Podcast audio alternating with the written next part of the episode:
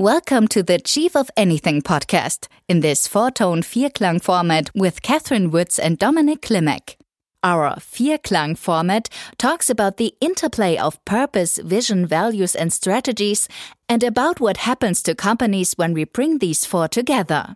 Here I hear firsthand how the Vierklang strategy has transformed companies and what I can expect from its implementation. Hello, Dominik. How are you doing today?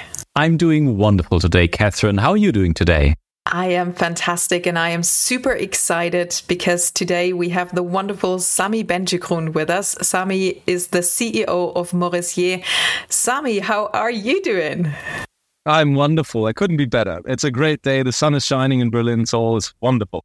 Fantastic. Sami, um, we are super curious to hear about your experiences with the Vierklang model of purpose, vision, values, and strategies. And uh, before we kick off telling everyone who you are and what you do, do you have a little story for us that you would like to kick us off with? Uh, yeah, let, let me let me maybe start with with sort of you know me and, and on how we have how we've how we've sort of started the company and with with what idea I, I came with.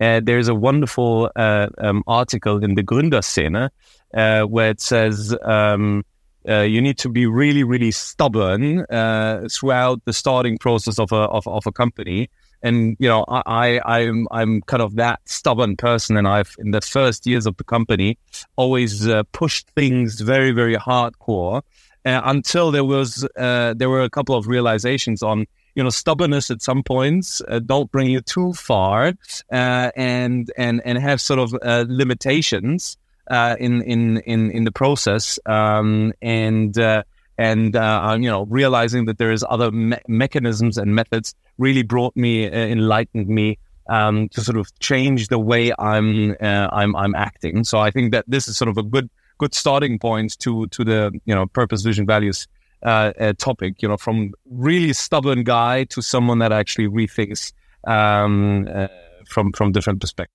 Fabulous. And now that we already know that you're a stubborn guy who can push his business forward, what else is there to know about you? Tell us a little bit about who you are and, and what you do. Yeah. So again, my name is Sami. I'm uh, uh, uh, born and raised in Berlin. I really identify myself as Berliner, which for people from, for example, Munich might be a little bit challenging. We've started about we've started talking about that. But I do uh, identify myself as really this international guy. My father is from Morocco. My mother is from Poland. I grew up in that typical, you know, Berlin, uh, you know, two Berlins coming together, a lot of friction, a lot of everything, everything happening. Um, and I lived um, in uh, London. I lived in Paris. I I live on the on the east coast of, of, of the US, and I'm now spending my time in between basically Berlin uh, and the east coast of the United States. So I'm, you know, try to see the world on a very, very global scale and international. Uh, it's sort of the, you know, the headline, if you will, is I am very, you know, that international type of type of guy. Um, and so everything that comes with that curiosity, uh, you know, I like to discover. I like to like to travel. I like to speak to new people. You know, sucking in new ideas and and uh, and thoughts in order to sort of change them in my mind to create new ones. So I think that's that that describes me quite well. Wonderful. Thank you so much. And I would love to know what's the purpose uh, of Morressier? And you're the CEO. So, what is your purpose in yeah. Morressier? Yeah. So, Morressier's purpose is, is, is to accelerate scientific breakthroughs and advance research um, around the world, right? That is, that is every, everything that we do day in, day out really starts with that message. If I'm doing an interview, if I'm doing an investor's pitch, uh, I really start with exactly these uh, this little sentence right there. Oh, and what's your vision for the next five years when everything went ridiculously well? yeah, I, when you when you say ridiculously well, I, I listened to Michael um, in our sessions that we've had with him one and a half years ago, and I was always struggling with that. Was that to be to be to be very honest?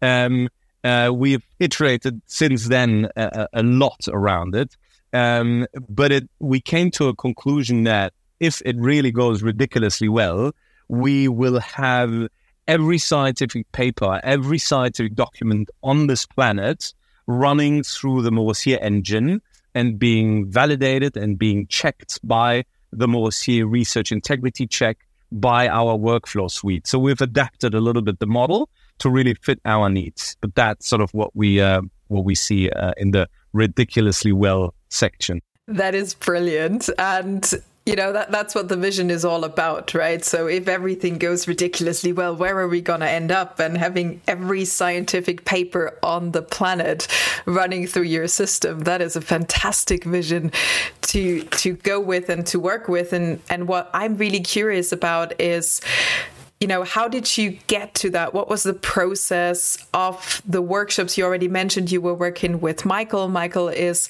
um, one of our founders here at the Vierklang Strategy Coaching, also one of the founders of the COA Academy. And, you know, you went through this process with him. For someone who hasn't gone through the process yet, what would they have to imagine? Yeah. So, uh, so let, let me maybe first talk about the process itself. What I think we, we should also spend time on, but I'm sure you're, you're going to go down that path, is how I ar- arrived at that time to actually do that um, uh, work series of workshops. But let me talk about the you know the, the, the process itself. So the way we've done it, it was I think it was in the COVID times, so everything was virtual, um, which is something um, I mean something that for me I needed to get used to because I'm this type of guy that loves to meet in person. I love to you know, sit across someone specifically, you know, especially when it comes to workshops and really doing those, you know, big decisions, these big iterations.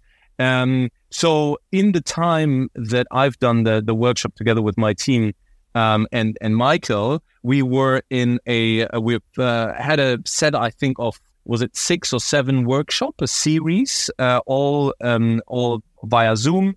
Michael had an incredible setup. I, you know, I'm still, you know, still talking about about his setup with three or four cameras, and then he had a white paper, and then he had you know he had screen sharing. Strange, I I don't know how he did it, but it was marvelous because it really guided us nicely through through the process. And and the starting point really was um, we had a blank piece of paper with, which was a, a Google Doc page, and he basically um, uh, took us on that journey with really great questions um, to take out the quintessence of everyone involved in the company. So the leadership, um, the extended leadership to a certain degree as well, uh, were all in that one uh, one room. And he asked the question to all of us. Uh, we were back then. We had four C levels. Um, we had, I think, five or six VPs and and director level people involved. Um, so it was quite a big group of people who you know who shared from their all perspectives on you know what do they feel is the purpose what do they feel is the vision and then we iterated on it. Um, um, to a certain point we um, throughout those workshops we got to a point where i think it, it was time to say you know let's agree or disagree but let's commit. Uh, so I think that you know a, a, that is sort of from from storming to norming to at the end finding you know that that that ending point where I think and me as as one of the founders, we're two founders by the way, um, needed to sort of take a take a very clear uh, stance and say, all right, you know, that's it. Uh, you know, we'll we'll go with that, and and and we'll make sure that you know the company follows and believes. So and so it was you, the C levels, and the leadership team. What about all the employees? Were they involved as well? Uh, we involved them very, very tangentially. We had a couple of questions that we have asked them so they, you know, they filled out a questionnaire, but they weren't part of the workshops. Um, in hindsight, maybe something that I would have done a little bit differently, quite frankly, um, because you know there's always this tension between values that are aspirational and values that are actually there. And I think that I didn't understand that difference uh, when we started to do the workshops. Um, and I feel that if we would have included the entire team, we could have actually arrived to a set of values that we actually had and not aspired to have in the future, which, you know, created some some challenges along the way. I would love to know about the challenges. Uh, when you're saying uh, there were challenges along the way, what does it mean? Like, especially with the employees that they were not fully on board yet, or what challenges are you referring to? Yeah, let me let me zoom out maybe a little bit. So um, um, I, I, I need to so, sorry bear with, with me. It's it's a little bit of a longer story, but basically the way we have started the company, and, and, and again I said in the beginning I'm quite stubborn, and I had my very fixed ideas and very you know I would you know in hindsight t- you know consider myself a little bit narrow minded there uh, when we when we've kicked off the entire processes to to to a moment when I started to um, engage much more with entrepreneurs organization, which is a you know a group of people that meets together, um, just entrepreneurs and share their failures, uh, their successes uh, in a very open um, open way, and and and share experiences. And based on that path of experience sharing, I really got to understand that there is something that I, I was missing, some sort of a guiding principle that I needed to develop, that we as a team needed to develop um, but back then we already had many employees that, you know, that, that came on board because I had such a strong view of where we're going to go, right? I, I, I, I think I would consider myself as the guy that is very inspirational, that can stay, you know, be on, on the stage, that can convince people, that can, you know, sell, sell someone that lives in the desert a heater. Um, you know, that, that's sort of the, the way I define my, my myself. But organizationally, I was not experienced at all. I didn't know really what are you know the elements that, to do. So we came basically to that conclusion to create it to, to, to, to create some sort of a set of of guiding principles, which turned out to be the the Vierklang model. Um, but you know, fast forward, what I think we completely uh, forgot to put into that equation are also fundamental business principles, right? Are not sort of that aspirational world that we think we want to create out of just you know sitting in a in in, in a group of people in a, in a team but you know putting reality of business into these decisions and i'm really talking about you know purpose vision values and strategy all of them in our case were lacking the very clear connection to business outcomes the clear connection to you know success metrics and success criteria and that's why we needed to iterate a little bit further um, to really come to a model and to a set of yeah, guiding principles that we have now and we have developed, I think, over the last 12 to 18 months in a successful way that we were able to grow the business significantly over the last 12 months. We, you know, uh, changed the organization fundamentally, which caused another set of problems, but something that we're dealing dealing with now. But just from a business perspective, we grew tremendously. Uh, we have raised significant amount of, of venture capital. So I'm happy from that end. And now is again, you know, that organizational work that we're in the middle of doing where we need to tweak again. You know, what is, is the purpose, you know, is that, is that, is the formulation right? Is it, you know, is the vision still that? Are the set of values really the set of values that we have in the company? Are the strap and so on and so forth. So we, I think the journey was really from having nothing at all, then having something that didn't fit, to now having something that actually works quite well and that we still need to communicate and over communicate into the organization. That sounds brilliant. So, if I've understood you right, so what you're saying is, hey, we we developed something at first, we forgot some fundamental parts, right? So we we ended up with purpose, vision, values, and strategies that didn't quite fit right yet. So then we went, we iterated them, we worked with a team. Um, you said in the beginning we should have involved everybody in that process. In that iteration process, was there then more people contributing? Did did you do that check then to bring everybody and make sure it's actually the values we live and not just the values we aspire to. Yeah, yeah, absolutely. So, so, so I think we can do we we could do more, and we're still in the process of really involving everything that organizational work that I was sharing you that we're in in the moment doing is exactly that. So we are um, talking with the people. We're you know you know um, involving the people team. We're really bringing everybody up to speed we've created an incredible transparency across the organization in terms of you know what are our numbers what are our targets where do we want to go and so on. We have never had that right? I as a leader was also just uh, you know a leader in in in ausbildung if you will a leader in training um, that needed to understand those those foundational principles and and uh, and what it means. And by now, we're at a point where I think we have a good grasp theoretically on what we need to do. And now is the practical part that we need to really just double down on. That sounds really good. So, when you know you talk about these reiterations and bringing people in, do you have like a, a set timeline in which that is happening, or is it more of an ongoing process? Uh, no, no. So we we we're setting ourselves timelines. I think everything that does not have an end date is never going to be finalized. Quite frankly, um, and so you know, you you we we we definitely have an end date in mind, and I think that um, what we realized um, outside of this um, Vierklang model, one of the critical points that we have discovered just recently is not only involving the entire team, but understanding also strengths and weaknesses of everybody involved in that process.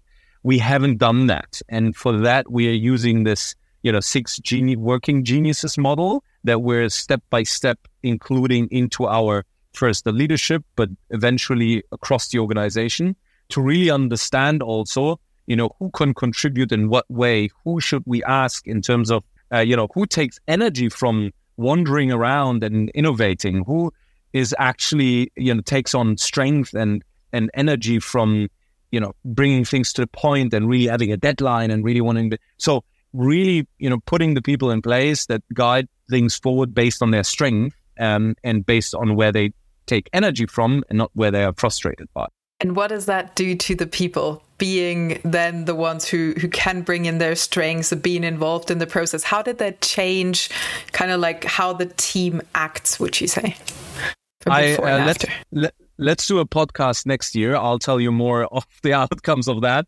But I can tell you a little bit from from um, um, from the perspective of um, of, of myself, um, understanding for myself what gives me energy and what frustrates me in my work is a huge learning and having it explicitly called it out brings me you know such a new joy because then suddenly i'm in a position to say well those things i need to i need to delegate. Those things are the ones that i don't take any energy of. And i know that there's others that love to do that stuff. Um so so you know let, us just share divide and conquer. So uh, that realization um in context of a clear mission, clear or clear purpose, vision, is just is just a superpower, a new superpower that we we we have gained. You said that in the beginning that the whole process of the Vierklang strategy was a process of iteration the whole time. And the way you're telling it now is you have this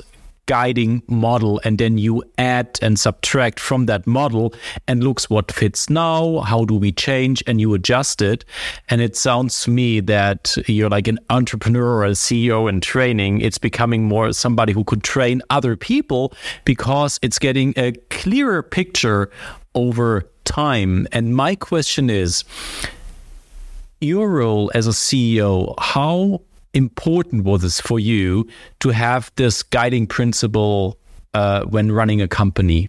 How has your life and your work changed, not having to run through the business and now you're having like clear guidelines that help you and support? Yeah. So the way I would frame it is not I, I don't consider myself the CEO of the company. I, I consider I never really considered myself the CEO. It's, it's sort of a, a funky title and then everybody's throwing around with CEO left and right. Um, I always considered myself as as the founder of this of this company and someone that believes in what we do. And I I and consi- I, I always considered myself that if I lose faith in what we're doing, then everything is done. So that's sort of I'm the faith holder of what we're doing, and I'm trying to you know motivate and, and, and encourage everybody to understand that what we're doing is not only a cool project, not only something that we can be ridiculously rich after the end, but something that actually changes the world for the better. That's the driving force. I, I'm not motivated by by money, uh, partially, of course, right? You know, I, I also you know love love the good and the, beauty of life, um, uh, but I'm motivated by by sheer belief that we will change the world for the better and for the good. You know that that's so as a founder, that was my main objective to just get those people on board that would follow me on that path, but that at the same time know what they're doing, know how to run a business, support me on how to run a business. So what changed now is I think I turned from just being the founder to also being the CEO of the company. And I make it clear to everyone by now to say, guys, I'm not only the founder of the company. By now, I want to just separate these two these two concepts. I'm also now the CEO of the company that needs to look over the entire organization and so on. So there has been something that happened um, um, mentally over the course, I would say, of the last two two and a half years, where that really manifested itself to be not the you know the founder mainly, but CEO of Morressier that has um, a different view on the company that looks much more you know nuanced, data driven, organizationally systematic, and for that, these guiding principles. You know, without it's, it's impossible, right? It's not only a good thing to have; it's it's just fundamental. It, it doesn't it doesn't work without. I love that, Sami. Thank you so much for for sharing that. And I love the term of um, you know being the faith holder of what we are doing and of changing the world by you said it in the beginning, accelerating scientific breakthroughs throughout the world, right? So if I just think about what we've spoken about so far, there's a few things that have stuck out for me, right? So the, the faith holder and being the one who has these guiding principles to help run an organization, to help bring us to put that purpose and that vision into reality, make that happen. It is, of course, important then that we bring everybody in, that everybody is on track, that everybody gets to buy in so that we come to a set of, of values and guiding principles that fit the organization and that people can identify with. And you've also highlighted how it's important to understand the strengths and the weaknesses so that if everybody brings their strengths to the table and we know what they are, we can really change the world. And, and you've already mentioned you've had a huge breakthrough over the last year, huge growth in your organization kind of like if you think back of of the conversation we've just had is there anything else you'd like to highlight kind of like as an important summary point we shouldn't forget? Wow where should i start? I mean i've had so many learnings over the over over the over the time frame quite frankly that uh, uh, you know I, I i by now i could almost write a little book maybe not book but short novel. Let's put it short novel right? Um on on sort of my biggest learnings I think in summary and, and, and just looking back on what kind of process we have been through, I um I I couldn't stress enough the importance of looking at the organization as a system that needs guiding principles to act, to take decisions, um, to hire, but also to fire, um, um, to you know, to to understand where to grow, where not to grow, um, all of those in combination. So by now, I think um, the three elements that are just absolutely necessary are understanding where to go. So, you know, understanding sort of that purpose, that vision, understanding the strategies. We haven't talked too much about strategies. Like, you know, let me maybe add two words to that. So understanding that in a combination of a organization that you understand and know how it function, how the operating model within that organization is, and how it links to the PVVS model, um, and understanding the uh, strengths and, and weaknesses, or the you know the, the the geniuses of everyone and the frustrations of everyone. I I think when you got that right, and it takes time, right? You know, you'll fail a hundred percent at least once maybe at least five times, let, let even 10 times. You'll fail, definitely. Um, but it's worth to just stick to it and understanding on how can you create these three elements in, in a correct way. And let me just talk briefly about strategy because um, what I uh, what I think I needed to uh, rework, and we're still reworking to that date, is that S at the Vierklang model. Um, we messed up the strategy part the biggest. That that that's where we really really messed up, and we um, uh, based on you know lack in clarity. I, I don't I don't know, right? There, you know, in hindsight, you're always smart. There, there's many many things, but I think that the strategy after um, you know after we came out of that series of workshops, we really you know it, it needed much more work, like significantly more work that we than we initially anticipated. So I think um, in terms of these three elements, so PPVS, organization, and then um, the people, the frustration.